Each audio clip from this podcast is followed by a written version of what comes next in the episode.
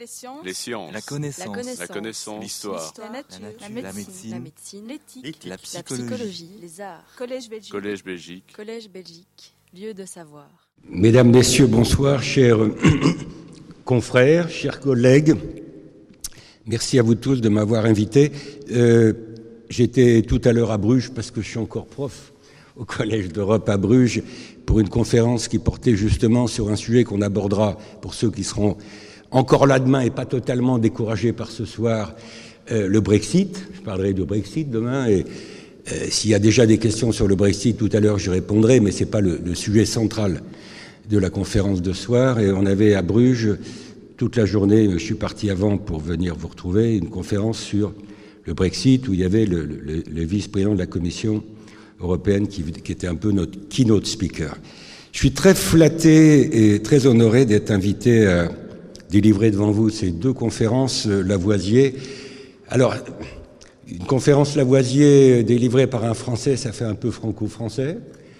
Euh, mais au fond, Lavoisier est universel d'une certaine façon. Et moi, je ne le suis pas. Euh, vous m'avez prêté des, qualités qui ne sont pas les miennes, et je vous en remercie. Mais euh, c'est vrai que je prétends pas, certainement pas à l'universalité, euh, ni à la connaissance universelle. Euh, les sujets sont toujours sympathiques quand on n'a pas à les traiter. Bon, je m'en suis rendu compte quand j'étais jeune, et maintenant que je suis plus jeune, évidemment, je m'en rends compte encore plus. C'est-à-dire, où va la mondialisation? J'ai proposé ce sujet il y a quelques semaines, quelques mois, quand on m'a proposé de, de, de proposer des sujets. Au fur et à mesure que ça se rapproche, ça devient plus compliqué. Et j'ai décidé d'ouvrir le débat avec vous à partir de cinq points d'entrée qui sont affichés. Je ne vais pas utiliser plus le- les slides. Euh, je trouve d'abord que c'est une heure à partir de laquelle les slides deviennent un peu, un peu nuisibles. Dans le contact avec euh, vous qui êtes en face de moi, moi je préfère avoir un contact direct plutôt qu'intermédiaire par la machine. Mais au moins, vous, avez euh, devant vous le plan que je vais essayer de suivre en cinq points. Retour sur la mondialisation et ses principales composantes, et je vais ajouter oralement et, ses principales conséquences dans cette première partie, qui va permettre de planter un peu le paysage. Euh, il y a un deuxième débat qui est un débat pour les historiens. Moi, je suis un tout petit peu historien, mais beaucoup moins que les historiens de profession. La mondialisation, est-ce que c'est nouveau, pas nouveau? C'est-à-dire le débat tendance ou cycle, quand on raisonne sur la longue période. Et ça permet d'ailleurs déjà de se projeter un peu dans l'avenir, le fait de répondre à cette question. Euh, Est-ce qu'il y a une tendance euh, irrépressible vers l'ouverture croissante de nos économies ou est-ce qu'il y a des, allers-retours, des allers-retours, des cycles? Euh, Troisième point, pourquoi aujourd'hui la mondialisation est contestée? Déjà avancé une raison, en tout cas ce divorce entre, euh, au fond, ce qui se passe et la manière dont c'est ressenti par, les opinions publiques dont nous faisons partie. hein. Moi, je ne me mets pas à l'extérieur de l'opinion publique. Je ne suis pas au-dessus, je ne suis pas à côté, je suis, je suis comme tout le monde. En quoi, quatrième sujet, en quoi y a-t-il une amorce, amorce d'une démondialisation? Au fond, le contraire de ce qu'on vit depuis 30 ou 40 ans. Et puis, euh, dernière partie qui me servira de conclusion, à partir de là, euh, quels sont les scénarios envisageables Et euh, pour prendre un point de vue un peu plus normatif, je crois qu'on n'a pas le, droit de uniquement d'écrire des scénarios. Je vous donne un exemple qui m'a beaucoup choqué, pas très loin d'ici, à la Commission européenne. L'autre jour, le président Juncker, c'est pas lui qui est en cause, c'est plutôt la démarche qui est en cause, a, publié une sorte de livre blanc sur, euh, au fond, les scénarios à envisager face au Brexit. Et j'ai regardé ce, euh, ce livre blanc, euh, quelques dizaines de pages publiées sous la signature du président de la Commission européenne. Je me suis dit, mais enfin, le président de la Commission européenne, il ne peut pas uniquement se contenter d'écrire les scénarios possibles. Il doit aussi expliquer qu'est-ce qui est peut-être de son point de vue ou du point de vue de la Commission ou du point de vue de l'Europe, s'il peut s'exprimer l'Europe, qu'est-ce qui est préférable? Donc, euh, je pense que on ne peut pas se contenter d'écrire des scénarios, il faut aussi euh, se mouiller un peu et euh, voir parmi les scénarios quels sont ceux qui sont plus souhaitables que d'autres ou, ou, moins nuisibles que d'autres. je mouillerai un peu dans cette cinquième partie. voilà le menu. L'idée, c'est que, bien sûr, j'ai introduit le débat, puisque c'est mon rôle, euh, mais je vais réserver du temps pour le débattre avec vous. Moi, je ne suis pas là pour imposer un discours. Le sujet est complexe. Je pense qu'on a gagné à, s'écouter les uns les autres. Je n'ai pas changé d'avis de ce côté-là. Si vous voulez bien, on attaque. Retour sur la mondialisation et ses principales composantes. Bon, on pourrait faire toute la conférence là-dessus et euh, ça n'est qu'un des cinq points que je voudrais aborder devant vous. Euh, le phénomène de mondialisation évoque quoi? Il évoque l'idée d'ouverture euh, de nos économies les unes vis-à-vis -vis des autres, ouverture dans tous les domaines. Alors dans tous les domaines, ça veut dire euh, à la fois, euh, j'ai envie de commencer par euh, les hommes, c'est-à-dire les hommes et les femmes, les biens et services, les capitaux, et puis d'autres aspects de la mondialisation. C'est-à-dire que la mondialisation, ça, ça, évoque, si on raisonne sur la démographie, la mobilité des personnes. Je pense que dans les débats, à la lumière du phénomène dramatique des migrations aujourd'hui, dans la mobilité, il faut vraiment, quand on parle de la mobilité des personnes, il faut distinguer pour le débat politique et économique la mobilité voulue et la mobilité subie. Euh, quand je regarde ce qui se passe au large de la Sicile, quand je regarde ce qui s'est passé depuis quelques années, malheureusement en liaison avec les événements en Syrie, en Irak et ailleurs, euh, vous avez des migrations internationales, mais j'allais dire, euh, qui, sont, qui sont subies, qui sont contraintes pour échapper euh, au théâtre d'opération, pour échapper à la guerre, pour échapper à des massacres, etc. Et donc, euh, je pense que quand on raisonne sur la mobilité des personnes, qui est une des composantes du phénomène de mondialisation, il faut vraiment distinguer plusieurs types, ou plusieurs, j'allais dire, raisons derrière ces migrations. il y a ce qu'on veut faire, il y a ceux qui changent de pays parce que euh, ils pensent qu'ils vont se trouver mieux ailleurs. Euh, c'est par exemple, je prends l'exemple de mon pays, c'est les, les 400 000 Français aujourd'hui euh, qui sont à Londres. C'est aussi un aspect de la mondialisation, si on veut, qui 400 000 Français qui font aujourd'hui Londres est la cinquième ville française, si je puis dire, à peu près équivalent de Bordeaux. Bon, ça c'est aussi un aspect de la mobilité des personnes.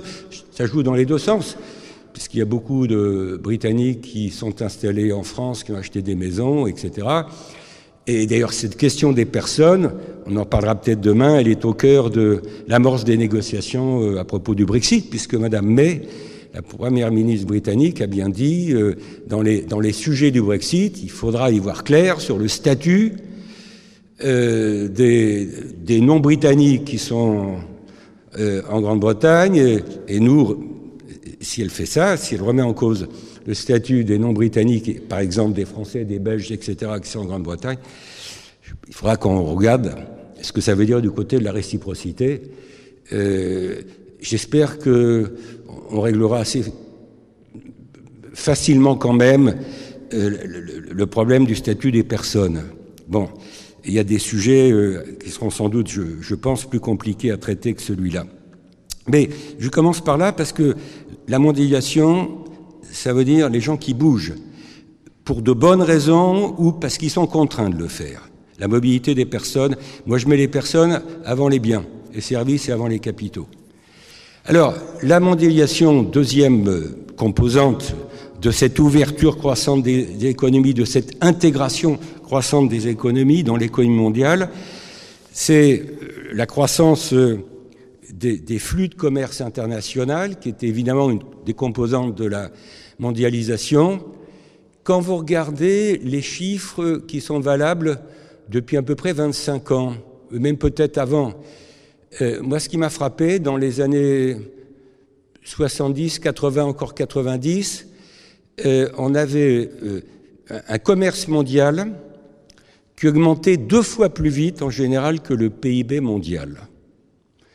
C'est-à-dire que quand on avait une croissance mondiale à 3%, on avait un commerce mondial qui augmentait à 6%. ce, ce, multiplicateur de 2, qui aujourd'hui ne joue plus, j'y reviendrai. Aujourd'hui, on a plutôt un diviseur qu'un multiplicateur. Aujourd'hui, c'est un des aspects de la démondialisation, on est dans une période où le commerce mondial croît moins vite que qu'on appelle la richesse mondiale, croît moins vite que le PIB mondial. Bon, mais avant, qu'on en arrive là, on avait ce multiplicateur à peu près de 2 qui, euh, au fond, euh, qui, traduisait le fait que le, commerce extérieur, le commerce international augmentait plus vite que le PIB mondial, ce qui voulait dire que les économies, et c'est un des aspects importants de la mondialisation, euh, sont de plus en plus imbriquées, interconnectées, pour le meilleur et pour le pire. pour le meilleur, ça veut dire que quand vous avez de la croissance quelque part, il y a des effets de contagion positifs. Euh, pour le pire, c'est que quand vous avez euh, euh, le début de la crise mondiale en 2007 aux États-Unis, la crise des subprimes qui commence au mois d'août 2007, avec le phénomène de, mondialisation et de globalisation, moi, c'est quelque chose qui m'a frappé à l'époque, mais ça m'avait déjà frappé en 87, au moment du krach boursier de 87. dès que vous avez un choc quelque part, euh, il, devient très rapidement mondial. Et, on l'a on l'a constaté pratiquement tout le temps dans les chocs, par exemple financiers que nous avons connus euh, depuis euh, depuis 87. Moi, ça a été la première expérience vraiment en grandeur nature. Euh, le krach boursier d'octobre 87, qui a commencé à New York, euh, a été tout de suite un krach mondial. Il y a, et en 87, il n'y avait pas Internet. Euh, donc, il euh, n'y avait pas les nouvelles technologies que nous avons aujourd'hui qui accélèrent la vitesse de propagation des chocs. Donc on était déjà, même dans ce monde avant Internet, dans un contexte où euh, aucun pays n'était une île, en quelque sorte, même la Grande-Bretagne, aucun pays n'était une île et, chacun dépendait un peu de ce qui se passait chez le voisin. Et quand vous regardez les chocs auxquels on a été confronté depuis 30 ans, euh, ben, là, euh, c'est évidemment le côté négatif de, la mondialisation.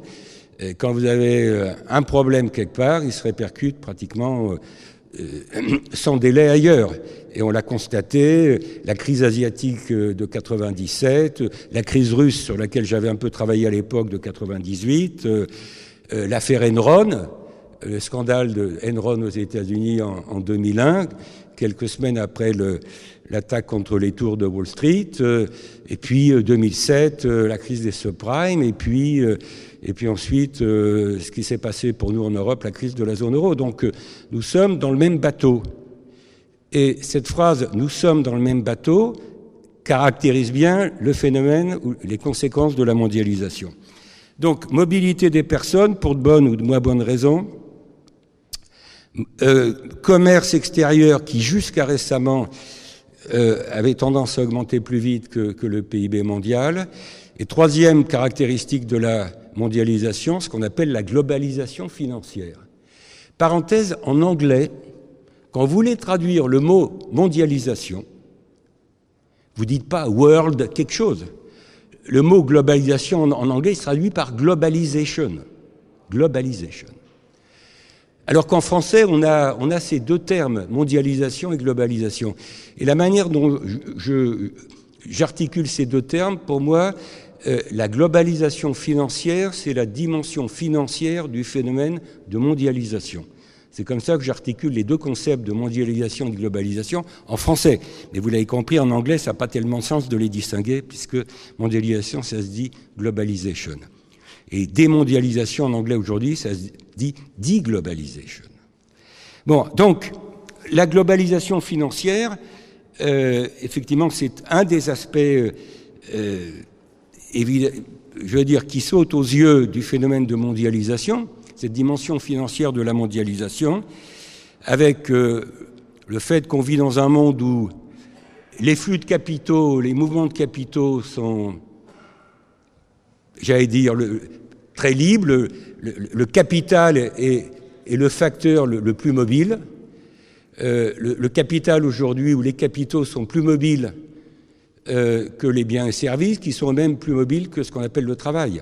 Donc il y a une inégalité dans les, mobilités euh, qui fait que je résume par le fait qu'on vit dans un monde avec la globalisation financière où euh, les capitaux se déplacent instantanément vite, c'est renforcé par Internet, par les nouvelles technologies, et c'est renforcé aujourd'hui euh, par des phénomènes, vous avez dit tout à l'heure en présentant que je suis régulateur, un phénomène qui euh, nous concerne tous quand il ne nous inquiète pas, il nous commence à nous inquiéter un peu, nous régulateurs des marchés financiers, le phénomène de ce qu'on appelle le trading haute fréquence sur les marchés financiers, le fait que vous avez euh, des millions d'ordres d'achat ou de vente qui sont passés par seconde sur les marchés, qui créent du bruit, qui créent de la volatilité, euh, et cette volatilité qui est accentuée par les nouvelles technologies. S'il n'y avait pas les ordinateurs, s'il n'y avait pas Internet, il n'y aurait pas de trading haute fréquence aujourd'hui. ça, ça a peut-être des avantages, mais ça a aussi un certain nombre d'inconvénients. Alors, je ne veux pas trop insister, mais pour euh, terminer sur la, la, parfaite mobilité des capitaux, ça veut dire qu'on vit dans un monde où euh, euh la mobilité des capitaux se traduit par euh, une augmentation euh, depuis 30 ans de ce qu'on appelle les investissements directs étrangers, les IDE, les investissements directs étrangers, également par l'augmentation tendancielle des investissements de portefeuille si aujourd'hui, en tant que Belge, je suis français, mais si j'étais belge et que j'achetais aujourd'hui des actions à New York, c'est pas nécessairement pour contrôler l'entreprise dont j'achète les actions. C'est éventuellement pour avoir du rendement. Donc ça, c'est un investissement de portefeuille.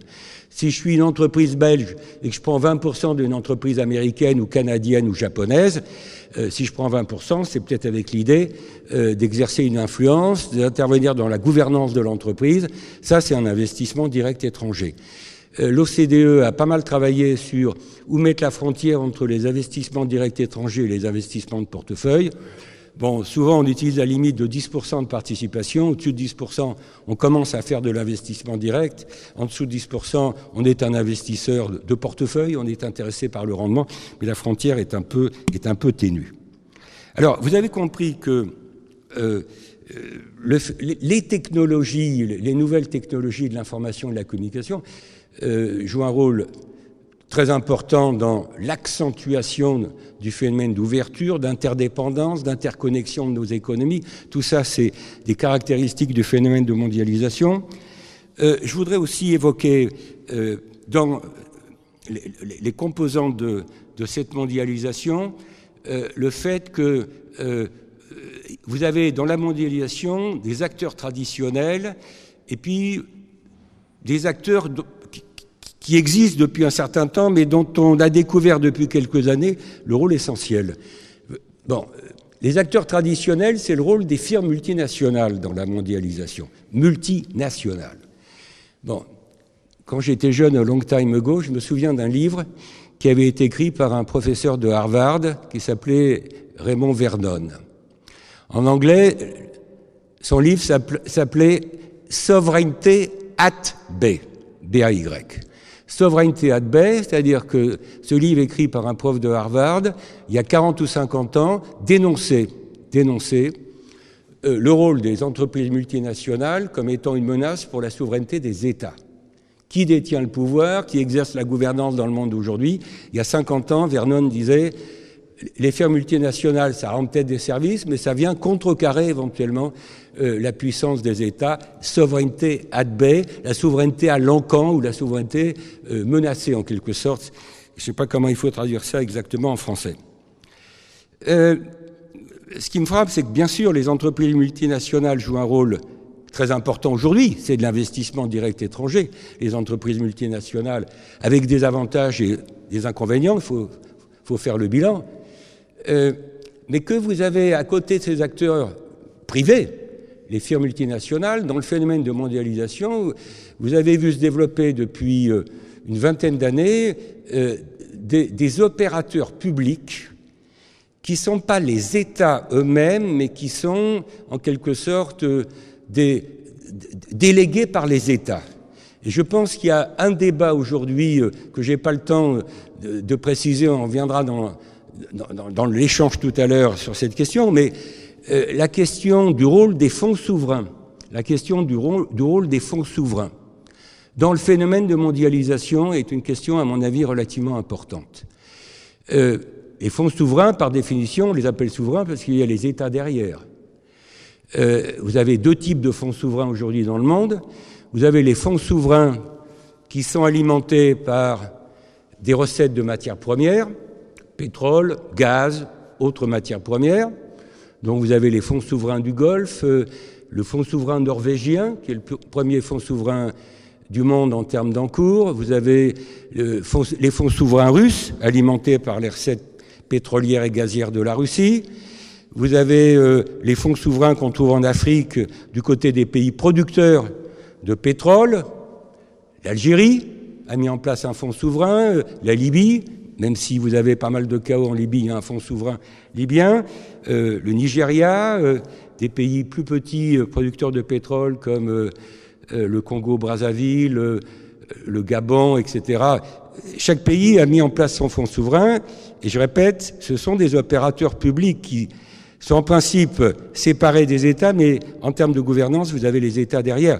Et ce qui me frappe quand on regarde l'évolution de la, mondialisation et de l'économie mondiale, c'est que ces fonds souverains, ça c'est le premier type de, excusez-moi, je vais au bout de mon raisonnement, premier type, les fonds souverains alimentés par des recettes euh, de matières premières, et deuxième catégorie de fonds souverains dans le monde, les fonds souverains alimentés par euh, des excédents extérieurs.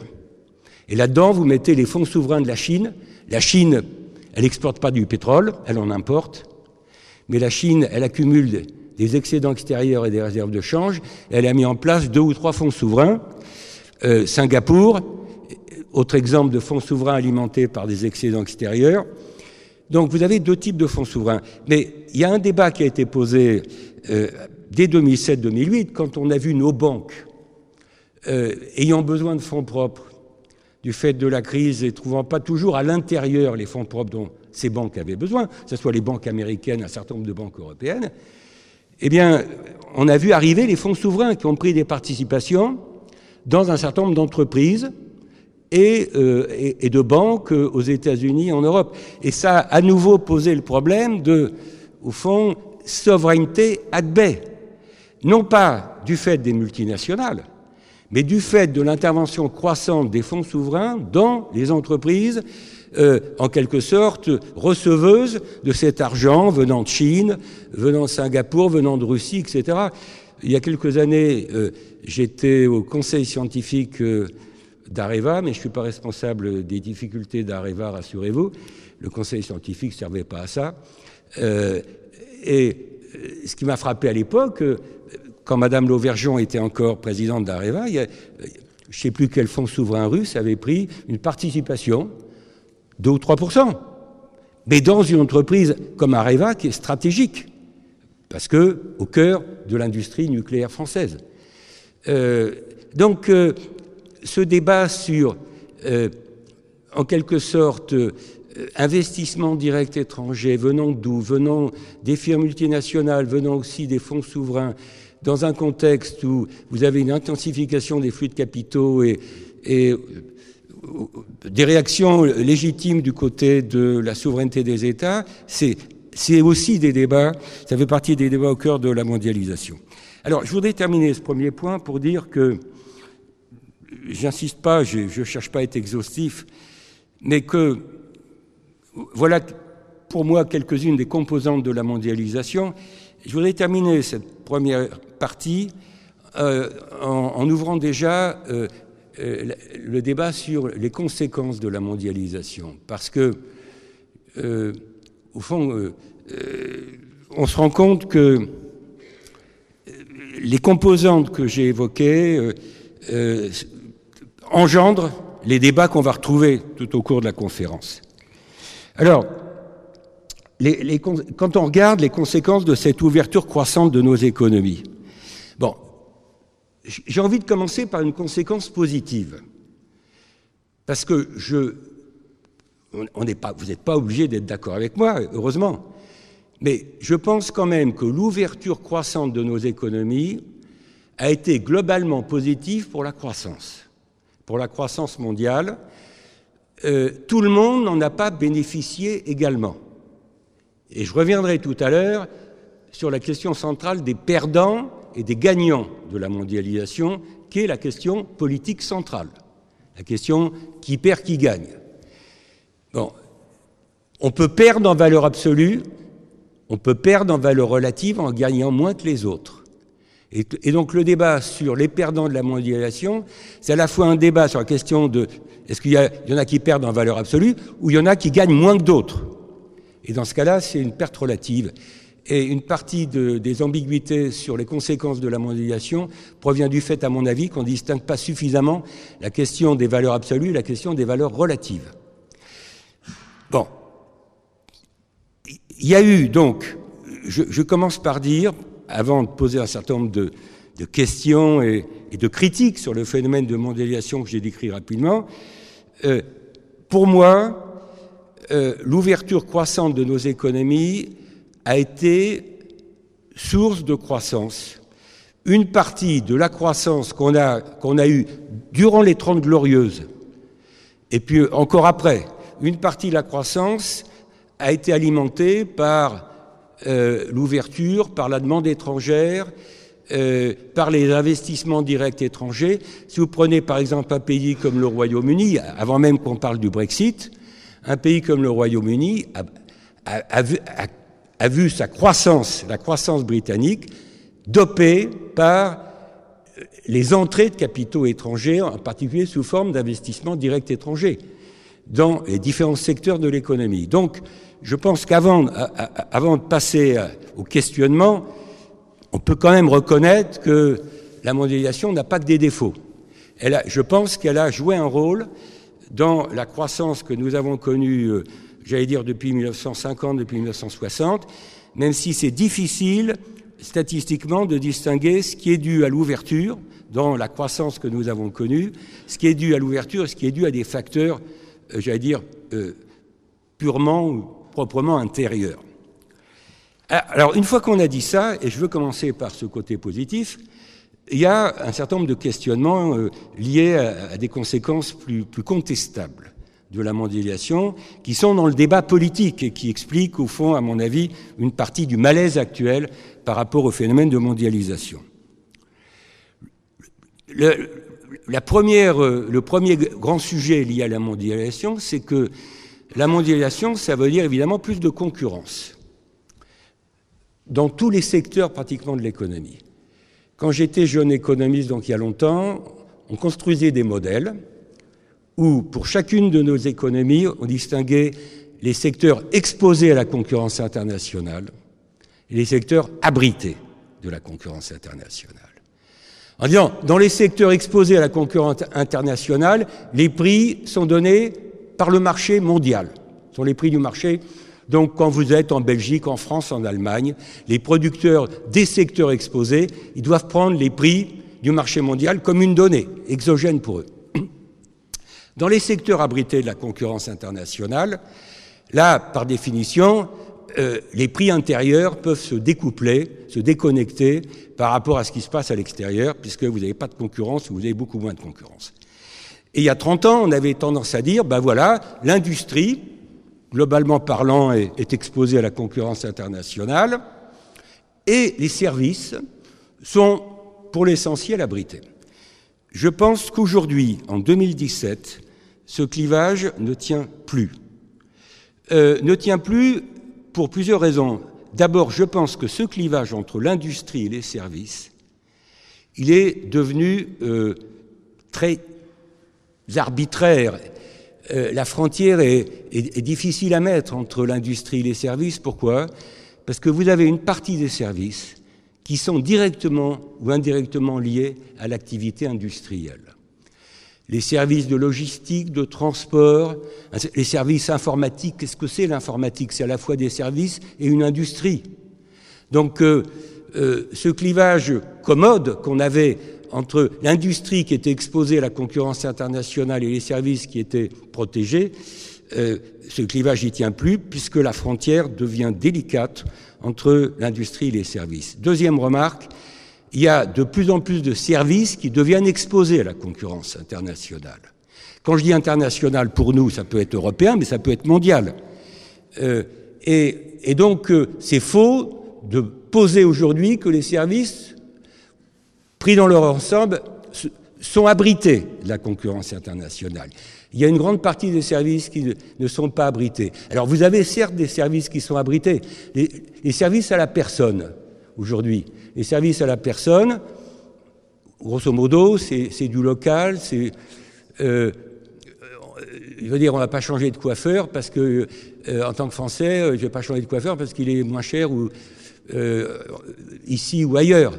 Donc il y, a, bien sûr une partie des services qui restent des, services de proximité, en particulier un certain nombre de services à la personne.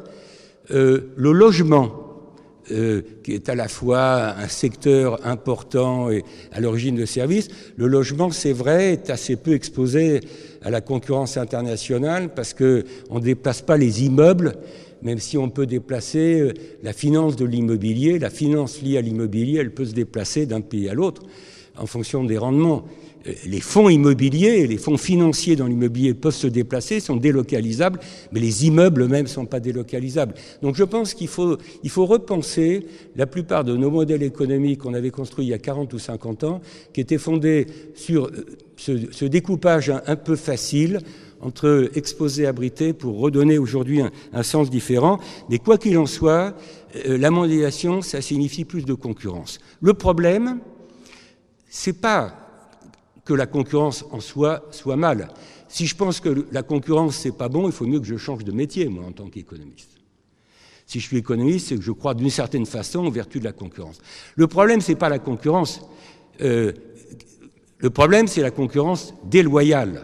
C'est la concurrence déloyale. Il est là le problème lié à la mondialisation, le fait que vous avez aujourd'hui une situation de unfair competition, comme on dit en anglais, de concurrence déloyale. Il y a 36 exemples. Moi, il y a un exemple qui m'a frappé depuis 20 ans euh, ou 15 ans. La Chine est rentrée dans l'OMC, l'Organisation mondiale du commerce. Tant mieux, tant mieux pour elle et tant mieux pour nous. Euh, on constate que sur pas mal de sujets, euh, aujourd'hui, 15 ans après avoir été admise, euh, la Chine ne respecte pas euh, toutes les règles de l'OMC, l'Organisation mondiale du commerce, et, le fait que ça se passe comme ça, c'est-à-dire que, au fond, la Chine est dans l'OMC, mais elle ne respecte pas les règles, pour moi, c'est aussi la preuve de la faiblesse actuelle d'une organisation internationale comme l'OMC à Genève. Bon, je retrouverai les sujets quand je parlerai de la gouvernance mondiale tout à l'heure, mais euh, pour moi, l'OMC est une organisation internationale, non pas, en voie de perdition, mais en blocage total. Euh, et, et, du coup, vous avez des membres qui peuvent euh, adopter ce qu'on peut appeler une stratégie non coopérative. Non coopérative. Alors, quand M. Trump bon, dont je reparlerai. C'est difficile de parler des débats actuels sur la mondialisation, démondialisation, sans parler de, M. Trump. Mais quand aujourd'hui il s'en prend vertement à la Chine en disant la Chine ne respecte pas les règles du jeu et qui dit on va imposer un droit de douane ou des droits de douane euh, à l'acier chinois, je dirais il a à la fois raison et raison peut-être sur le fond et, et, certainement assez tort dans la manière dont il pose les problèmes. Euh, il a raison sur le fond, euh, même s'il pousse le bouchon peut-être euh, trop loin, en tout cas pour essayer d'obtenir des résultats, parce que effectivement, voilà euh, du côté chinois, mais je ne veux pas focaliser uniquement sur la Chine. Vous avez pas mal de, euh, de pays aujourd'hui qui ne respectent pas les normes sociales, l'interdiction du travail des enfants, les normes de l'OIT donc. Vous avez un certain nombre de pays qui ne respectent pas, je reviendrai sur la COP, 21, 22, il y a un certain nombre de pays qui ne respectent pas les normes environnementales. Bon, et tout ça sont des comportements non, coopératifs qui euh, débouchent sur des avantages compétitifs, qui fait que le problème, c'est pas la concurrence en tant que telle. Le problème, c'est une concurrence à armes inégales, c'est des, des, des, des, courses vers le moins 10 ans, race to the bottom, comme on dit en anglais, etc. Et j'y reviendrai sans doute tout à l'heure. Alors, autre sujet, autre conséquence de la mondialisation qui pose problème et dont il faut être conscient, et je pense qui est aussi à l'origine de l'insatisfaction de nos opinions publiques par rapport au phénomène de mondialisation, c'est le lien entre mondialisation et inégalité. Ça, c'est une question tout à fait centrale. J'en dis un mot ici, j'y reviendrai tout à l'heure. Mais euh, il est clair que, je l'ai dit, il y a des perdants, il y a des gagnants. Et euh, euh, quand vous regardez, au fond, si vous cherchez à expliquer le succès du livre de Thomas Piketty, Le capitalisme du XXIe siècle, vous pouvez dire il a beau être français, il est talentueux. Euh, première explication, c'est vrai que c'est un très bon économiste, Piketty. Ça ne veut pas dire que je sois d'accord avec lui, mais ce n'est pas le sujet. Pas le sujet, si on est, de savoir si on est d'accord. Il a fait un très beau bouquin, il, a eu un succès planétaire, tant mieux pour lui. Mais je pense que s'il a eu ce succès planétaire pour son livre sur le capitalisme du XXIe siècle, c'est parce que euh, ce livre correspondait à une attente euh, y compris du côté américain. C'est-à-dire que le livre a eu beaucoup de succès du côté américain, et Dieu sait s'il y a une société euh, qui a l'air euh, moins friande d'anticapitalisme que. je veux dire, les, Américains ne sont pas des champions de l'anticapitalisme hein, par rapport à nos pays européens, certains d'entre nous, certains de nos pays. Et je pense que euh, effectivement, la mondialisation a accentué les inégalités euh, et que ça pose aussi la question du lien entre mondialisation et classe moyenne dans nos pays. Euh, le sentiment qu'on a, mais il faudrait des statistiques à la clé, vous avez autant de résultats que d'études, c'est pour ça qu'il n'y a pas nécessairement convergence, et je ne peux pas vous dire ici qu'il y a une vérité scientifique, il y a des débats, mais c'est vrai que beaucoup d'études montrent que les classes moyennes euh, on peut profiter dans la plupart de nos pays du phénomène d'ouverture. Bon, on pourra en débattre, mais en tout cas c'est ce que j'ai retenu. Euh, alors la thèse de Piketty, elle, elle repose sur la mondialisation, mais elle repose sur autre chose aussi. C'est-à-dire que dans la démonstration de Thomas Piketty sur le creusement des inégalités, pour lui l'équation fondamentale, c'est qu'on vit dans un contexte où le rendement du capital dépasse le taux de croissance de nos économies. C'est ça l'inégalité fondamentale qui est au cœur de la démonstration de Piketty. Euh, bon, mais c'était sans doute vrai dans un contexte où les taux d'intérêt étaient beaucoup plus élevés. Euh, Aujourd'hui, nous vivons dans un contexte où les taux d'intérêt sont bas. Alors ça, dépend comment on mesure le rendement du capital. Euh, le taux de croissance a baissé avec la crise. Le taux de rendement du capital a pu baisser avec la baisse des taux d'intérêt. Est-ce que vous avez toujours cette inégalité piquetienne entre le rendement du capital et le taux de croissance Il faut en discuter, mais euh, ce qu'il faudrait voir, c'est si on lit, j'ai lu, j'ai pas lu les 600 pages, mais j'ai lu des passages, mais la question intéressante, c'est est-ce que c'est le phénomène de mondialisation qui expliquerait pourquoi le rendement du capital aurait été systématiquement supérieur au taux de croissance de nos économies? Bon, c'est pas évident en tout cas comme démonstration à faire. Alors, dernière conséquence pour avancer euh, de la mondialisation, j'en ai parlé, c'est que je pense que la mondialisation pose aussi problème dans la plupart de nos pays parce que elle,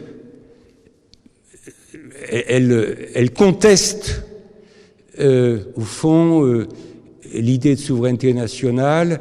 Je pense que les opinions publiques ont le sentiment aujourd'hui qu'avec la mondialisation, il n'y a pas de pilote dans l'avion. Il n'y a pas de pilote dans l'avion. Et je reviendrai sur ce problème de pilote dans l'avion quand je traiterai tout à l'heure des questions de gouvernance mondiale. Bon, et que ce sentiment que, au fond, euh, euh, c'est tout le temps utilisé dans les débats politiques en France. Euh, ce qui nous arrive vient de Bruxelles. C'est ce qui est dit à la télévision. Ça vient de Bruxelles, c'est la faute de Bruxelles, ou c'est la faute, je sais pas, du G20, des États-Unis, de M. Trump, etc.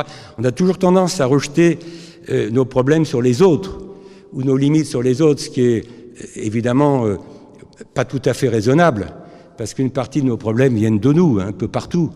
Et quand je pense à, mon pays, c'est vrai qu'une partie de nos problèmes euh, viennent pas de l'ouverture, ils viennent de notre difficulté à, à, mettre en place un certain nombre de réformes qu'on appelle des réformes de structure. Et ça, euh, est-ce que c'est la mondialisation qui empêche de faire des réformes? Pas du tout évident. Donc on a des connexions compliquées à faire. Je voudrais, si vous voulez bien, passer à mon deuxième temps, sur lequel je vais être plus bref, mais ça ne veut pas dire qu'il soit à mes yeux moins important. C'est-à-dire, quand on prend un peu de recul, ce phénomène d'ouverture croissante de nos économies, qu'on appelle la mondialisation, ouverture sur tous les sujets, les personnes, les capitaux, les biens et services, les idées, etc., avec à la clé quand même le débat sur l'exception culturelle dont je n'ai pas parlé. La culture, c'est pas une marchandise. Hein. Donc euh, la culture est à la fois dans la mondialisation et peut pas y être complètement. C'est le débat qu'on a en France sur l'exception culturelle. Bon, est-ce que, est-ce que ce phénomène qu'on connaît depuis, je dirais, 30 ans à peu près, l'ouverture croissante de nos économies dans tous les domaines, est-ce que c'est quand on prend du recul historique, est-ce que c'est nouveau ou pas nouveau au regard de l'histoire avec un grand H? J'avais été très frappé par un livre écrit par une, professeure sociologue du MIT, euh, Suzanne Berger, en anglais, en français on dirait Berger. Suzanne Berger, qui est professeure au MIT, qui avait écrit un petit livre qui a été traduit en français, il est sorti il y a une vingtaine d'années, et le titre de ce livre s'appelle Notre première mondialisation. C'est pas moi qui ai donné le titre à son bouquin, c'est elle qui l'a donné. Je pense une traduction fidèle en français du titre anglais. Our First Globalization, notre première mondialisation. Et dans ce petit livre d'une centaine de pages, Suzanne Berger étudie la période 1880 à 1914. 1880 à 1914, qu'elle appelle la période de première mondialisation, en tout cas par rapport à celle qu'on connaît depuis 30 ou 40 ans. Effectivement, quand vous regardez ce qui s'est passé à la fin du 19e et au début du 20e jusqu'à la guerre de 1914, vous avez une économie mondiale qui n'est pas très différente euh, du point de vue de, j'allais dire, de l'intégration, du point de vue de l'ouverture, du point de vue de la mobilité, qui n'est pas très différente de celle qu'on connaît depuis 30 ou 40 ans. Euh, il y avait des phénomènes migratoires très importants. Alors, voulu, pas voulu, on peut en discuter, mais vous avez euh, des phénomènes de, de, migration très importants dans la deuxième moitié du 19e au début du 20e siècle. Vous avez un commerce international qui s'est développé très vite. Vous avez des mouvements de capitaux très importants. Euh, nous, du côté français, je ne sais pas ce qui s'est passé du côté belge à l'époque, mais du côté français, les épargnants français, à la fin du 19e, ont acheté les emprunts russes. Ils ont perdu un peu leur culotte à la clé. Ils n'ont pas trouvé grand-chose. Il y a eu tout un débat qui a, été euh, récurrent au XXe siècle. C'est comment les épargnants français qui avaient perdu leur argent sur les emprunts russes ont, pu essayer d'en récupérer une partie. Euh, les épargnants français avaient acheté également des titres en Amérique latine, en Argentine, etc., des pays qui étaient extrêmement ouverts. Bon, c'est ça que Suzanne Berger appelle notre première mondialisation. Alors, moi je conteste non pas l'analyse de la période et l'interprétation de cette période 1880-1914, mais ce que je conteste, même si je ne suis pas historien, c'est le fait de dire c'est notre première mondialisation.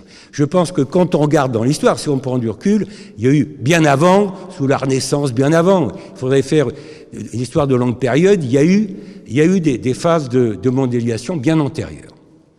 Donc, euh, 1880-1914, c'est pas la première mondialisation, c'est la énième. Et nous, euh, ce que nous vivons aujourd'hui, euh, depuis la, 1950, c'est la N plus unième en quelque sorte. Euh, qu'est-ce si vous regardez, ceci dit, la période 1880-1914, qui est-ce qui a mis fin à cette période de mondialisation?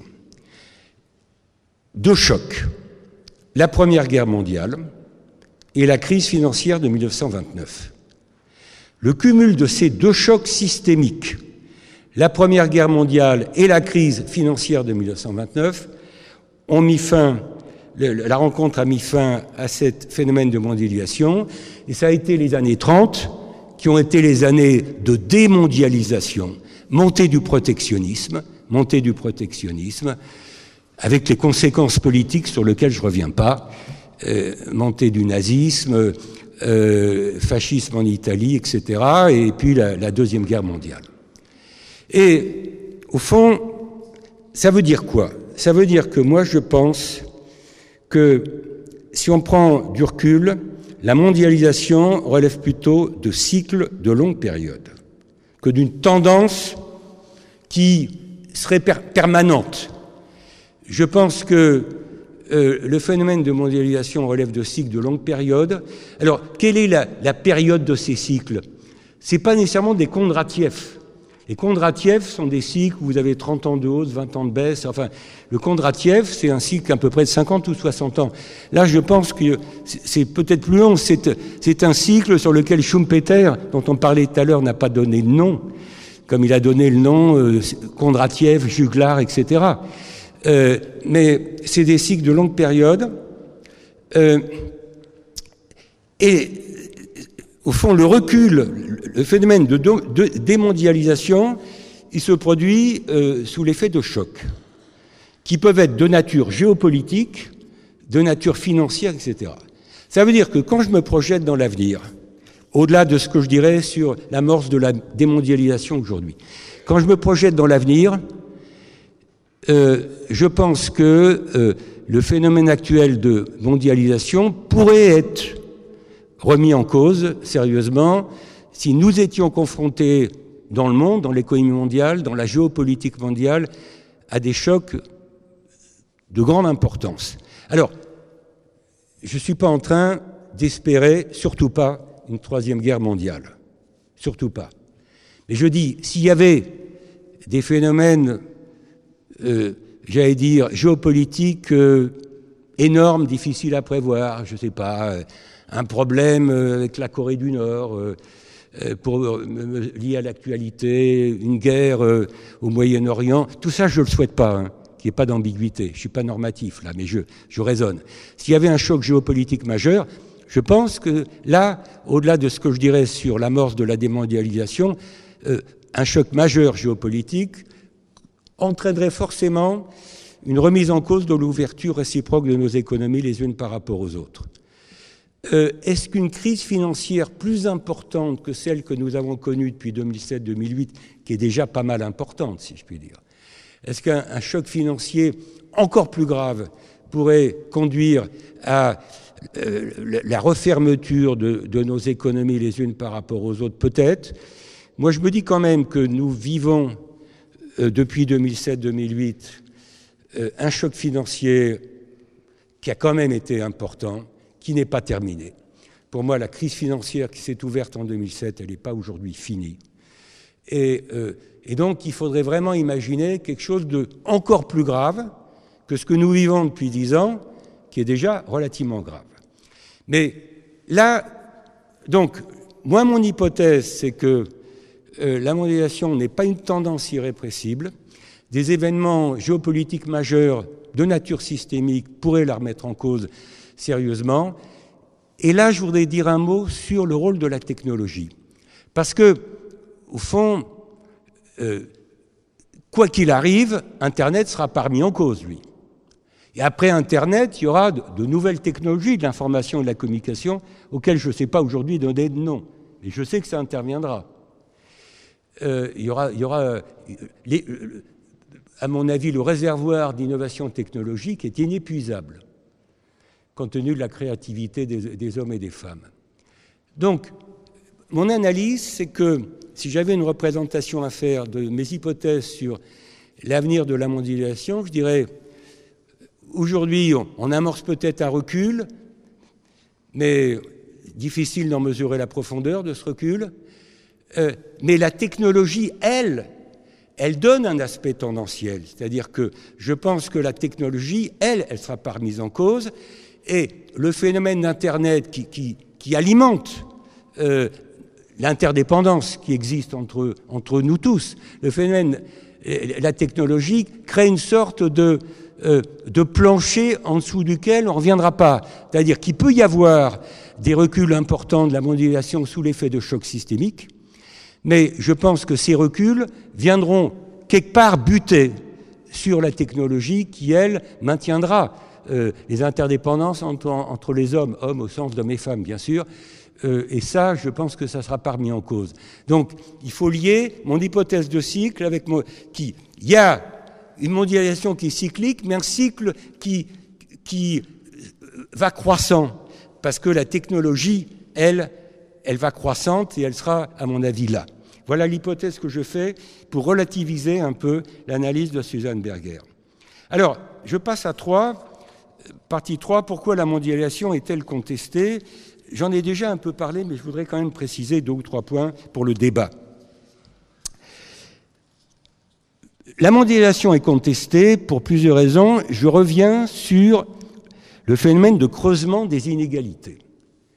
La grande difficulté qu'on a aujourd'hui, quand on est économiste ou pas économiste, c'est que, certes, quand on constate une aggravation des inégalités dans, nos pays, dans nos sociétés, c'est très difficile de savoir ce qui est dû à l'ouverture et ce qui est dû à d'autres facteurs.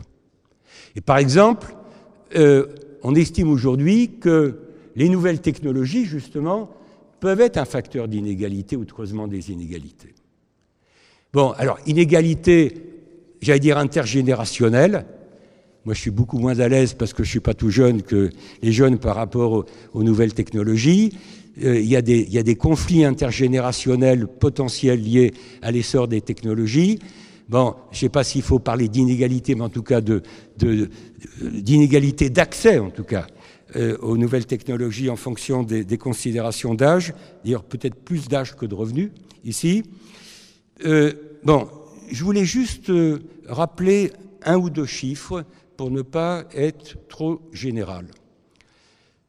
Même le FMI, qui est pourtant pas gauchiste, même le FMI, il y a quelques jours, a publié une analyse sur le thème mondialisation et, inégalité. C'est intéressant que ça vienne du Fonds monétaire à Washington à l'occasion de la réunion de printemps du FMI de la Banque mondiale. J'ai relevé les chiffres suivants qui sont publiés dans le Fiscal Monitor. Vous pouvez le trouver dans le Fiscal Monitor du FMI. Ça a été discuté en début de semaine à Washington. Euh, ce, que, ce que dit cette analyse du FMI, c'est que si on prend comme point de départ 1980, les gains allant vers les 1% les plus riches de la planète, donc on raisonne au niveau mondial, hein. ce que je dis n'est pas vrai pays par pays. Il faudrait faire une analyse beaucoup plus fine pays par pays. Les gains, les gains allant aux 1% les plus riches ont été multipliés par 3, alors que pour les autres, euh, ils n'ont augmenté que de 50%. Donc tout le monde a profité, si je puis dire, de l'ouverture, de la mondialisation, mais de manière inégale. Et là, on retrouve l'idée qu'il euh, faut distinguer euh, les, pertes absolues et les pertes relatives. Les, riches sont devenus de plus en plus riches. On retrouve la thèse Piketty, on retrouve la thèse Piketty par, d'autres voies. Euh, dans la même étude, le FMI a travaillé sur 19 pays. Vous savez qu'au G20, il n'y a pas 20 pays, il y en a 19, plus l'Union européenne qui fait le 20e. Donc en raisonnant sur les 19 pays qui font partie de ce qu'on appelle le G20, euh, le, le FMI a montré que sur la période de 20 ans 1985-2015, euh, les inégalités dans chaque pays, dans chaque pays, ont augmenté dans 16 pays sur 19. Dans 16 pays sur 19, euh, elles ont augmenté et il y a trois pays dans lesquels, d'après cette étude du Fonds monétaire international, les inégalités n'auraient pas augmenté. Euh, je les cite. Le Brésil, ça m'a un peu étonné, la France, ça m'a un peu étonné aussi, et la Corée du Sud. Bon, je ne dis pas ça pour faire pédant, euh, je dis ça pour vous dire que le débat est directement branché sur des travaux en cours, des débats en cours. y compris à Washington, dans l'enceinte du FMI, dans les assemblées annuelles du FMI de la Banque mondiale, que le débat sur comment avoir une croissance plus inclusive, le concept de croissance inclusive est un concept qui est devenu très important dans les débats économiques et sociaux. Une croissance ou un développement inclusif, c'est une croissance ou un développement qui laisse moins de gens au bord de la route. Euh, comment concilier mondialisation et croissance euh, plus inclusive? C'est l'objet des travaux de l'OCDE à Paris, du FMI, la Banque mondiale et de, beaucoup d'économistes, quelle que soit leur, leur référence, j'allais dire, idéologique ou doctrinale. Bon, donc là, c'est le débat sur les inégalités. La deuxième raison pour laquelle la mondialisation, à mon avis, est contestée, c'est euh, qu'elle intervient sans pilote dans l'avion. Et là, je voudrais dire quelques mots sur, euh, au fond, l'absence d'une vraie gouvernance mondiale aujourd'hui. On a une économie mondiale, on n'a pas de gouvernance mondiale. Euh, et je pense, moi ça fait longtemps que je pense, ça m'est arrivé de le dire, que, au fond, il y a la présence de ce que j'appelle un écart critique. C'est-à-dire que nos systèmes économiques et sociaux sont beaucoup plus intégrés entre eux et interdépendants les uns par rapport aux autres que les politiques économiques sont coordonnées entre elles. Donc on a des systèmes qui sont beaucoup plus intégrés que les politiques publiques qui sont censées agir sur ces systèmes. Et cet écart, que j'appelle l'écart critique, le fait que nous vivions depuis des décennies, mais c'est sans doute accentué aujourd'hui, dans un contexte où les systèmes sont beaucoup plus intégrés que, que les politiques publiques nationales ne sont coordonnées entre elles. Cet écart, à mon avis, nous en payons le prix par de l'instabilité.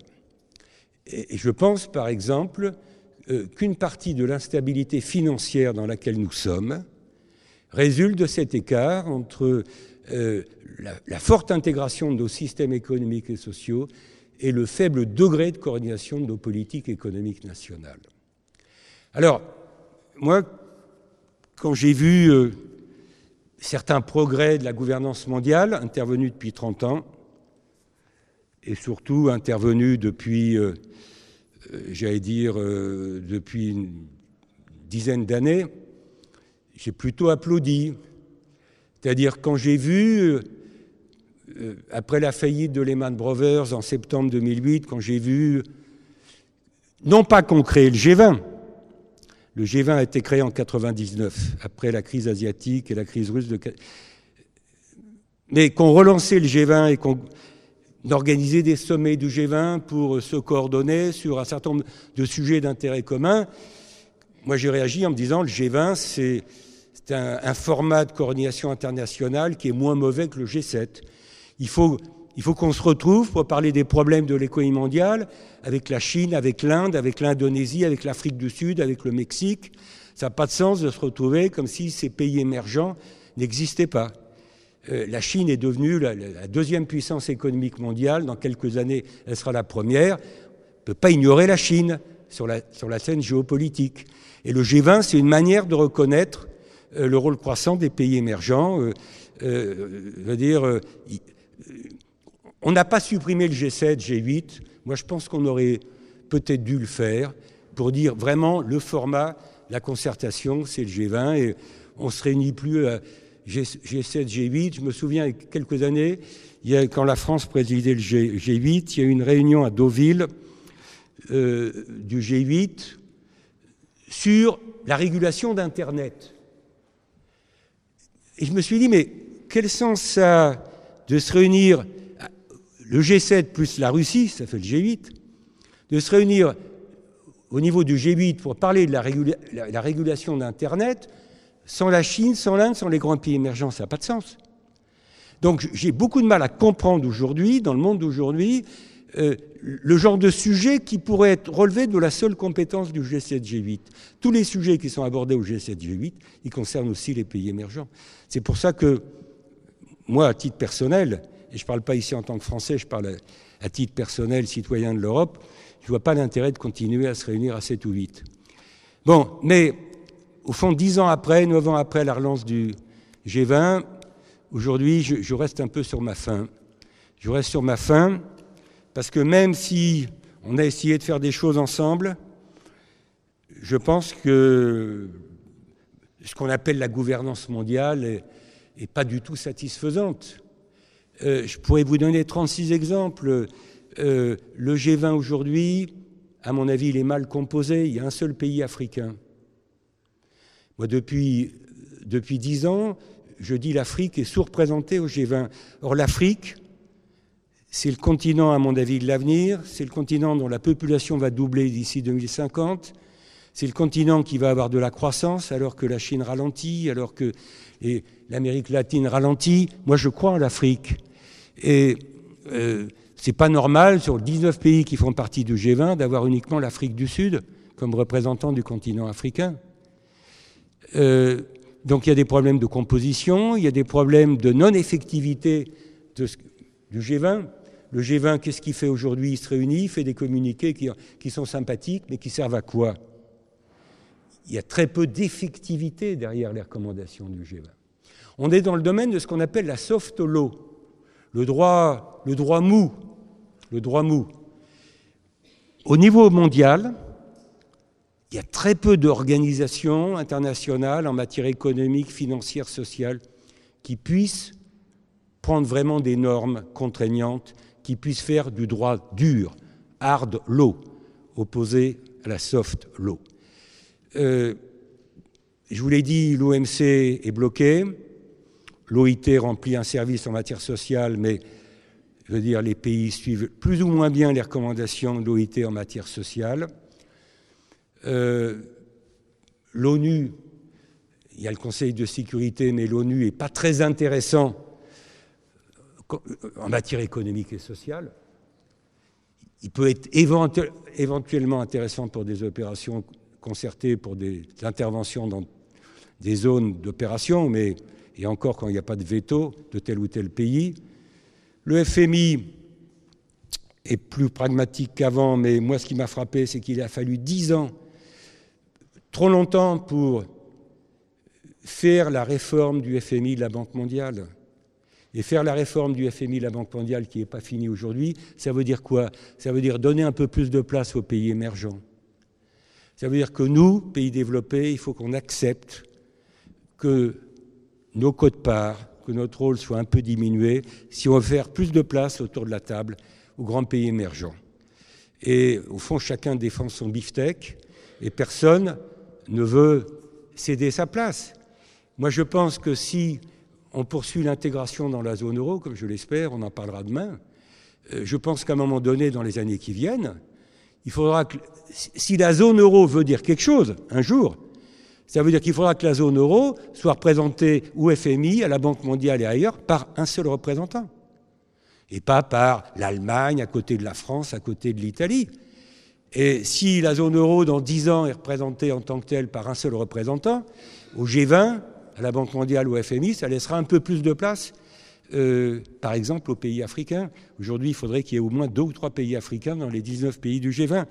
Il y a tas de sujets sur la gouvernance qui font qu'aujourd'hui, sans être un amoureux déçu, moi, je constate qu'on a beaucoup de mal à avancer. Peut-être le seul domaine sur lequel il y a eu une avancée intéressante en matière de gouvernance mondiale, ce sont les négociations climatiques. Et je veux en dire un mot ici, non pas parce que ça s'est passé à Paris, ça serait passé ailleurs, je dirais la même chose. Mais c'est vrai que la COP 21 euh, a été un succès diplomatique, un succès, euh, à mon avis, important aussi parce que la Chine, à Paris, au moment de la COP 21, a commencé la conférence en disant que eux, Chinois, ils étaient prêts à jouer le jeu, euh, en quelque sorte, de la coopération internationale en matière de lutte contre le changement climatique. Et ce, changement d'attitude du côté chinois a donné le ton à la COP 21 à Paris et a permis d'aboutir à cet accord euh, de, de, 195 pays qui a été finalement ratifié euh, plus vite que prévu. La COP 22 de Marrakech, qui est la dernière COP, celle qui a eu lieu en novembre 2016, la COP 22 a, a consolidé l'accord de Paris. J'ai pas vu de pas nouveaux qui étaient franchis par la COP22 par rapport à la COP21, mais c'est déjà pas mal d'essayer de conforter. Il y a quand même un certain nombre de sujets en matière climatique qui posent problème aujourd'hui et qui font que tout n'est pas réglé. Il y a les débats sur le prix du carbone. Euh, un certain nombre de, mes collègues économistes, peut-être de vos collègues, je, pense euh, à Jean Tirole, prix Nobel d'économie français. Jean Tirole fait partie des gens qui disent qu'il faudra aller vers un prix mondial du carbone. Évidemment, ça serait peut-être euh, le first best, un prix mondial du carbone qui soit bien supérieur au prix actuel du carbone dans le marché européen du carbone. Quand vous regardez le prix du carbone sur le marché européen, c'est 6 euros la tonne, ce qui n'est pas assez pour décourager les pollueurs les entreprises qui polluent. Donc il y, a, deux débats derrière le prix du carbone. Il y a est-ce qu'il faut aller vers une convergence et à quel niveau, au-delà de ce qu'on a fait en Europe? Et deuxièmement, comment passer à un vrai prix du carbone? Quelles sont les mesures qu'on peut prendre pour essayer en quelque sorte d'aller vers, vers des économies euh, moins polluantes et moins riches en CO2 Bon, donc ça, ni Paris ni Marrakech n'ont permis d'avancer sur le prix du carbone. Paris, la COP21, a pris un engagement financier, en ce sens que les pays du Nord se sont engagés à transférer 100 milliards de dollars d'ici 2020 vers les pays du Sud pour aider les pays émergents ou en développement à financer leur transition énergétique. Euh, l'impression que j'ai, c'est que euh, cet engagement financier, aujourd'hui, il n'est pas tenu. Il n'est pas tenu, c'est-à-dire je n'ai pas vu arriver, moi, les 100 milliards de dollars euh, qui, sont promis, qui ont été promis à, la COP 21 à Paris. Et donc, euh, euh, même si nous avons fait des progrès en matière de négociation climatique, je pense que tout n'est pas tout est loin d'être réglé. Et au fond, pour terminer là-dessus, pourquoi est-ce que c'est plus facile de s'entendre sur le climat que sur n'importe quel autre sujet d'intérêt commun. Euh, on n'arrive pas à s'entendre sur les taux de change, euh, on n'arrive pas à s'entendre sur les règles du commerce mondial. Le Doha Round est bloqué depuis 2001. Le Doha Round, dans le cadre de l'OMC, a commencé en 2001. Nous sommes en 2017, toujours pas d'accord. Est-ce que c'est parce qu'il y a un sentiment à la fois d'urgence climatique en même temps le fait que euh, dans des conférences climatiques, on prend des engagements à long terme qui n'engagent que son successeur, en quelque sorte. Donc, ce n'est pas très difficile pour les gouvernements actuels de prendre des engagements à 2025 ou à 2050, en sachant que d'ici là, euh, les gouvernants autour de la place, ils ne seront plus là. Par définition, ils ne seront plus là. Donc, euh, ils ne s'engagent pas plus que ça. Il faudrait essayer de réfléchir aux raisons pour lesquelles ce sujet est un sujet sur lequel on a fait des progrès, alors qu'il y a beaucoup de sujets sur lesquels on n'a pas fait de progrès. Je vais terminer, euh, j'accélère pour terminer et je vous laisse parler. Grand 4, l'amorce de la démondialisation, je vais aller vite pour vous laisser parler, enfin. Euh, bon, aller vite, ça veut dire que on a le sentiment que depuis, peut-être depuis le début de la crise mondiale, je ne sais pas quand ça a commencé. Est-ce que c'est 2007-2008 Est-ce que c'est plus récent? C'est difficile de donner une date précise. On a le sentiment qu'il y a des phénomènes de recul de la mondialisation dans différents domaines.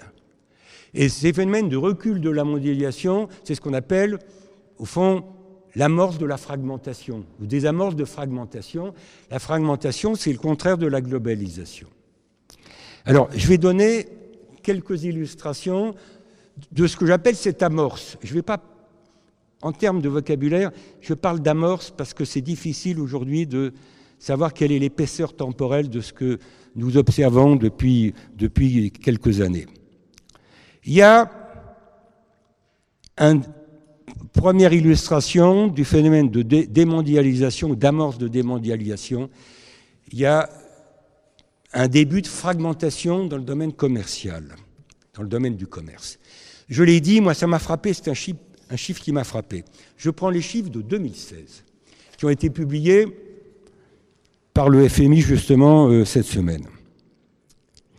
Eh bien, en 2016, l'année dernière, la croissance mondiale a été de 3, un peu légèrement supérieure à 3, 3,1% d'après les statistiques du FMI. Donc la croissance mondiale a été à 3,1%. Et le commerce mondial n'a cru l'année dernière que de 2,2%. Donc, en 2016, on a une année, et c'est un peu nouveau dans le paysage, où le commerce mondial croît moins vite que la croissance mondiale. Et ça, pour moi, c'est l'amorce de quelque chose. Alors, c'est l'amorce, en tout cas, c'est un signal sur lequel il faut travailler, parce que je répète, dans les années qui précédaient, c'était l'inverse. On avait, avec l'essor de la mondialisation, on avait un commerce mondial qui augmentait plus vite que, que la croissance mondiale. Alors,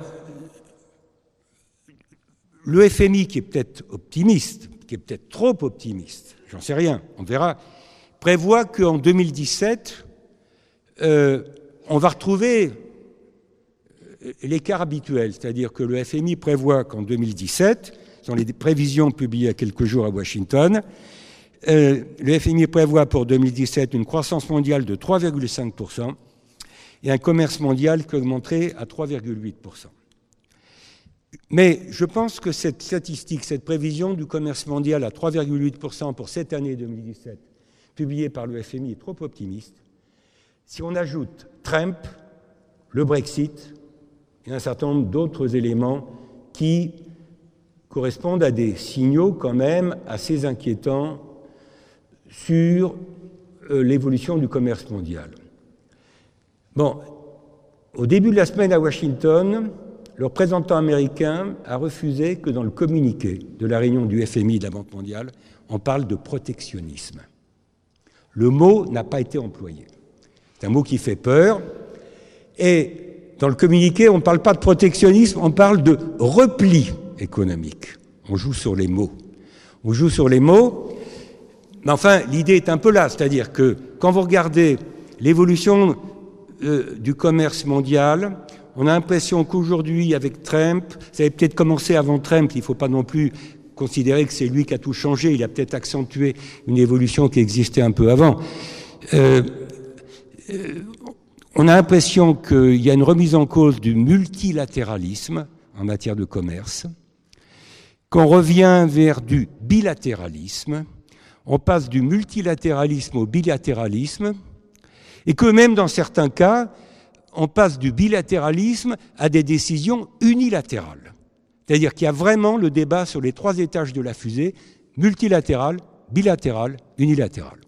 Et que quand Trump aujourd'hui menace euh, d'imposer une taxe à l'importation sur les produits qui viennent d'ailleurs, de Chine ou pourquoi pas d'Europe ou d'ailleurs, taxe de 20%, il a donné des chiffres, etc. On est clairement dans des initiatives, ce ne sont pas des décisions, pour l'instant sont des menaces, ce sont des menaces du côté de l'administration américaine, de la nouvelle administration américaine, sont des menaces unilatérales. Et les Européens et les Japonais disent euh, aux Américains, euh, si vous n'êtes pas gentils, si vous nous imposez une taxe à l'importation sur nos produits rentrant sur le marché américain, euh, obstacles tarifaires et pourquoi pas en même temps des obstacles non tarifaires à l'entrée des marchandises chez vous, Américains, ben, nous, on fera la même chose, réciprocité, ou on vous traduira devant l'OMC. L'Organisation mondiale du commerce à Genève. J'ai dit tout à l'heure que l'OMC, le problème c'est que l'OMC est faible et faiblarde. Il y a un seul, une seule dimension de l'OMC qui fonctionne aujourd'hui et qui n'est peut-être pas négligeable par rapport à ces débats ou à ces querelles qui s'amorcent sur le commerce entre l'administration Trump et les autres pays, c'est qu'à l'OMC à Genève, vous avez l'ORD, l'organe de règlement des différends l'organe des règlements des différends, où les États peuvent se convoquer ou se, poursuivre au sens judiciaire euh, les uns contre les autres, et l'ORD rend des décisions qui, en principe, sont suivies des faits. L'ORD, l'organe de règlement des différends, c'est, à, mes yeux aujourd'hui, la seule composante de l'OMC qui fonctionne.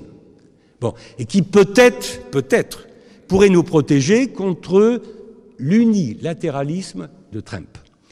Mais derrière ce que je suis en train de dire, c'est-à-dire la crise du multilatéralisme, voire dans certains cas du bilatéralisme, en faveur d'initiatives comme ça, décidées euh, euh, de manière abrupte par une administration américaine qui veut faire démonstration de force, vous avez tout le débat que je n'ai pas le temps d'analyser, on y reviendra dans le débat, sur le fait que Trump euh, a dénoncé le partenariat transpacifique, TPP, Trans-Pacific Partnership, 12 pays dont les États-Unis, il en sort, il a décidé d'en sortir. Si les États-Unis sortent du TPP, il n'y aura plus de TPP. Trump, qui euh, est très remonté, comme vous savez, contre le Mexique, et contre les Mexicains et contre les délocalisations au Mexique, Trump est en train de dénoncer l'ALENA, comme on dit en français, c'est-à-dire le NAFTA, en anglais, euh, qui regroupe trois pays aujourd'hui, États-Unis, Mexique, Canada. Euh, si les États-Unis sortent de l'ALENA, sortent du NAFTA, il n'y aura plus de NAFTA. Euh, nous, on a, on a signé, mais ce n'est pas encore ratifié, le CETA, l'accord commercial entre l'Union européenne et le Canada, avec encore beaucoup de discussions derrière sur lesquelles on pourra revenir. Mais on est donc dans un contexte où j'ai l'impression que euh, on, est, on tâtonne sur ces problèmes de négociation commerciale euh, moi, je pense qu'il faudrait éviter euh, la montée du protectionnisme, du repli, parce que la leçon que je tire des années 30, que j'ai pas vécu, mais que j'ai analysé comme économiste, sur lequel je me suis documenté comme vous tous, la leçon que j'ai tirée des années 30, c'est que il n'y a rien de plus contagieux que le protectionnisme.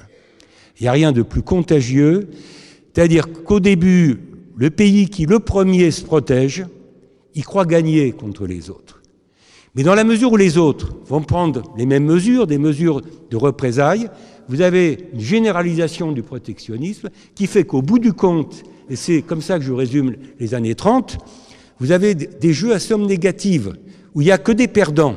Vous avez, c'est des jeux, comme on dit, perdant-perdant, y compris, y compris du, côté de celui qui a pris l'initiative de déclencher la guerre commerciale. Donc je pense que si Trump et la nouvelle administration américaine raisonnait à long terme, je pense qu'il serait quand même prudent euh, et moins agressif vis-à-vis des autres zones, des autres régions, s'ils avaient en tête le fait que, en déclenchant une guerre commerciale, ça pourrait leur retomber euh, à, la figure plus vite qu'ils le pensent. Derrière la guerre commerciale, il y a le débat que j'ai pas évoqué sur, qui est aussi euh, peut-être euh, une remise en cause de la mondialisation, il n'y a, pas qu'une amorce de guerre commerciale, il y a aussi des éléments de, guerre monétaire, ce qu'on appelle la guerre d'échange ou la guerre des monnaies. Sujet que je n'ai pas le temps de développer, mais euh, clairement, les taux de change, c'est important. Et au fond, la meilleure manière pour un pays de protéger son marché contre les autres, c'est de laisser filer vers le bas son taux de change.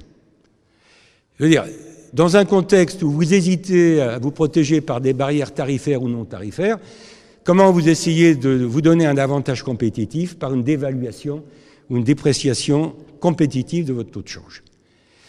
Il y a aujourd'hui un pays qui pratique la guerre des monnaies, c'est le Japon. Le Japon pratique la guerre des monnaies à outrance, en ce sens que les Japonais font tout pour faire baisser le yen. Tout. Euh, du côté chinois, souvent les Chinois sont accusés de manipuler leur taux de change euh, et euh, ils sont accusés d'être des acteurs non coopératifs en matière monétaire. il me semble que là, quand vous regardez ce qui se passe depuis deux ans, les Chinois ont, étaient assez coopératifs, c'est-à-dire qu'ils ont pris des mesures pour plutôt ralentir la baisse du yuan, la baisse de leur taux de change. Et donc c'est difficile aujourd'hui de les accuser ouvertement d'être des acteurs majeurs de la guerre des monnaies.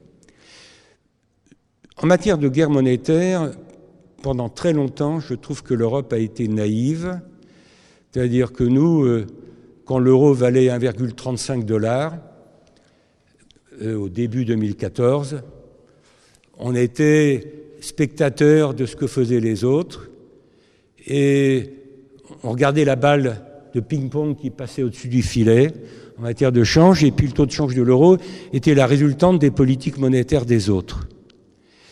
Je sais à M.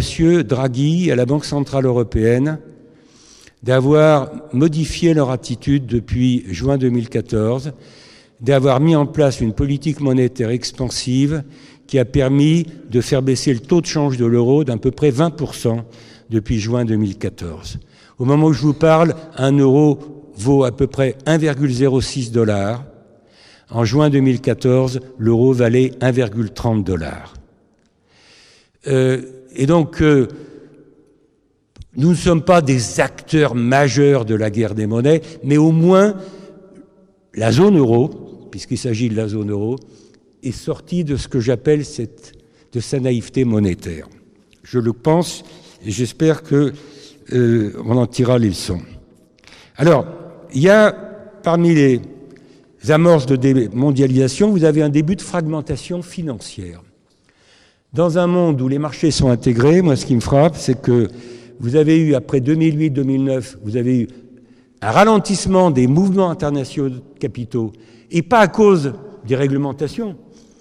On n'a pas réintroduit le contrôle d'échange dans les pays qui l'avaient supprimé, mais de fait, de fait, à cause de l'incertitude, à cause des risques, un certain nombre d'investisseurs ont réduit euh, leur placement à l'étranger et vous avez eu une accentuation de ce qu'on appelle le biais domestique.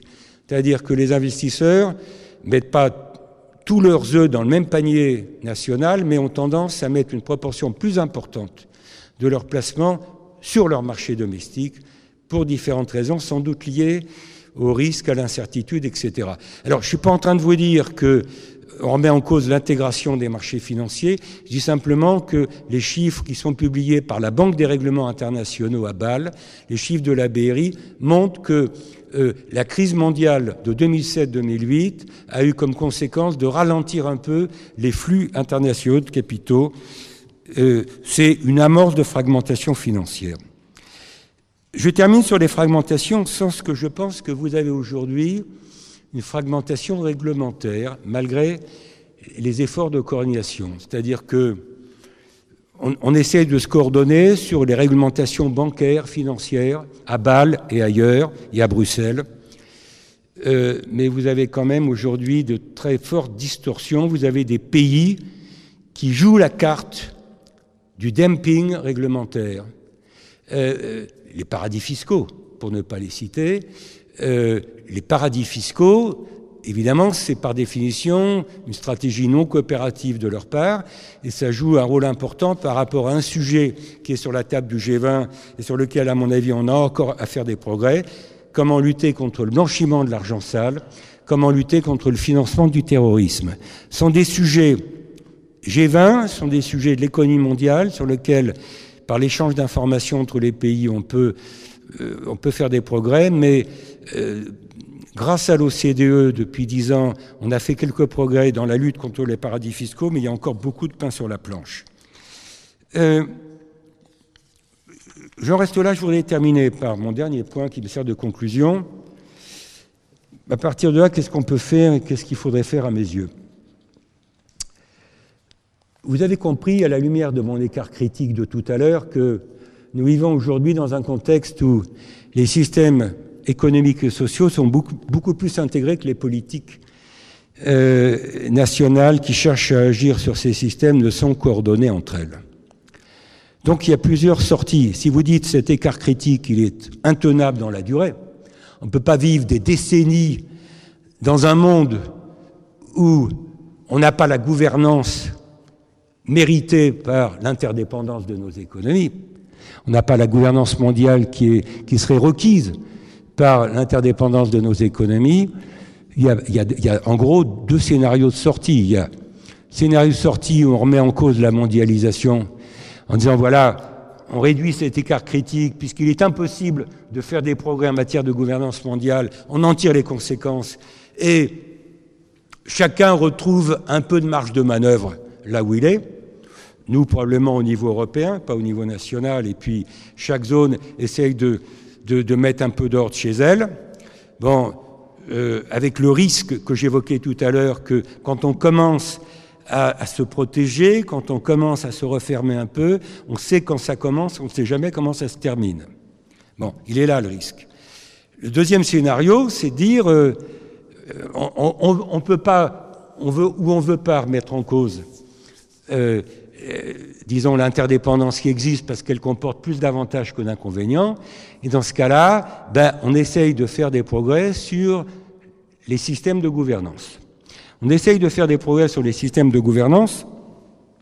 Alors, les progrès sur la gouvernance mondiale, moi je pense qu'on pourrait faire quand même quelques progrès. Il ne faut pas rêver. Hein.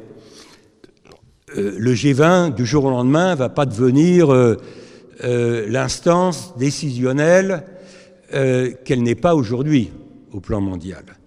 Mais, je pense qu'on pourrait quand même, et ça c'est un problème politique, c'est pas un problème technique, si les pays étaient d'accord, entre eux, ils pourraient quand même donner un peu plus de poids euh, aux, décisions, en tout cas aux recommandations arrêtées en commun. Je vous donne un exemple qui m'a frappé en matière bancaire. Qui est à l'origine de la crise des subprimes de 2007 Et qui est à l'origine de la faillite de Lehman Brothers? Ce n'est pas l'Europe, ce sont les États-Unis. Bon, au G20 et ensuite à Bâle, on a pris en commun des décisions avec les Américains pour améliorer euh, la solidité de nos banques. Les Américains ont, signé le, communiqué du G20, les communiqués du G20 successifs, qui vont dans la direction de renforcer la réglementation sur les banques, sur les institutions financières. Une fois qu'ils sont rentrés chez eux, les Américains, alors qu'ils sont à, l'origine de la crise de 2007-2008, qu'est-ce qu'ils disent? Ils disent Ah ben nous, on prendra dans les recommandations du G20 ou celles qui sont faites à Bâle, on fera notre marché.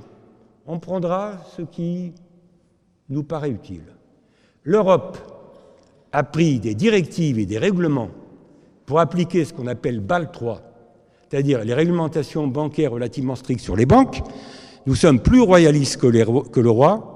Et les Américains, alors qu'ils sont à l'origine de la crise bancaire, ils appliquent ces règles qu'on appelle BAL 3, ils appliquent BAL 3 uniquement aux 20-25 grandes banques de New York.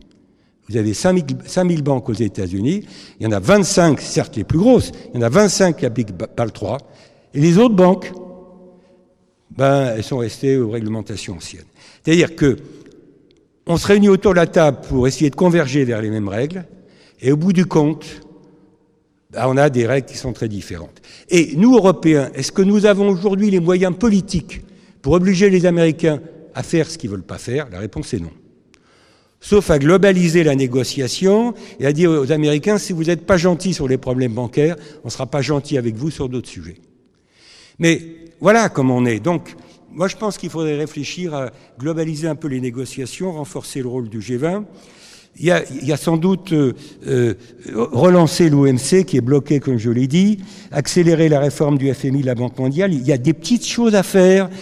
C'est pas des grandes choses, mais une somme de petites choses, ça irait dans la bonne direction.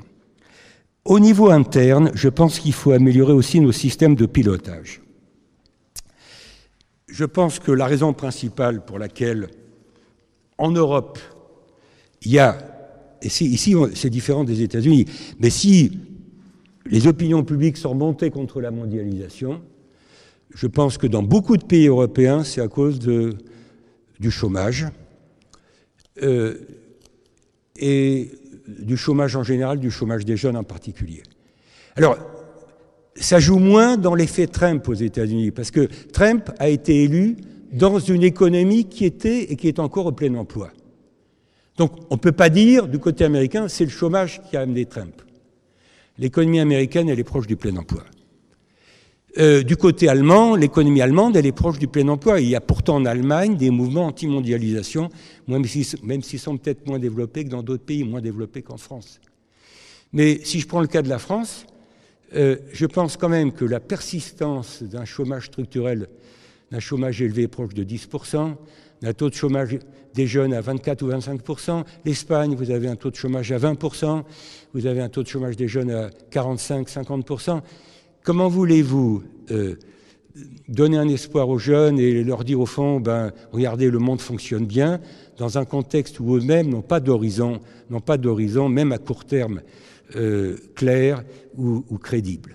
Donc, je pense que euh, une manière d'améliorer l'image de la mondialisation, ça consiste aussi au niveau interne à se donner les moyens de réduire le chômage.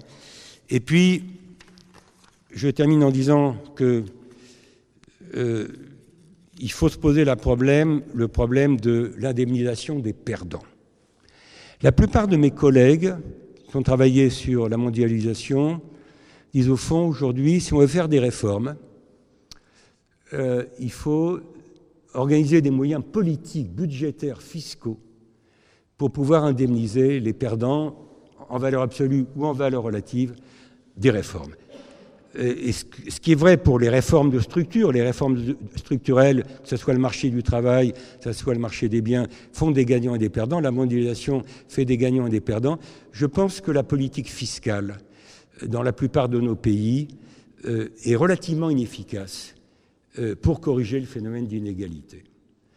Et, même dans, des pays comme le mien, où on a mis en place une fiscalité soi-disant progressive, euh, on se rend compte que pour des tas de raisons, euh, la politique fiscale est peut-être nécessaire, mais pas suffisante par rapport à ce problème de correction des inégalités. Donc je pense qu'il y, a une réflexion à mener euh, dans la plupart de nos pays sur quels sont les leviers publics, non pas pour ramener tout le monde au SMIC, certainement pas. C'est normal qu'il y ait une hiérarchie des revenus, des patrimoines. Les inégalités sont inévitables, c'est un problème de seuil. Il y a un seuil à partir duquel les inégalités sont socialement, politiquement difficiles à accepter. Et, euh, je pense que les politiques fiscales, euh, euh, peut-être parce qu'elles ont trop d'objectifs à satisfaire à la fois, ont, du mal en tout cas à satisfaire correctement celui-là. Merci de votre attention et je suis à votre disposition.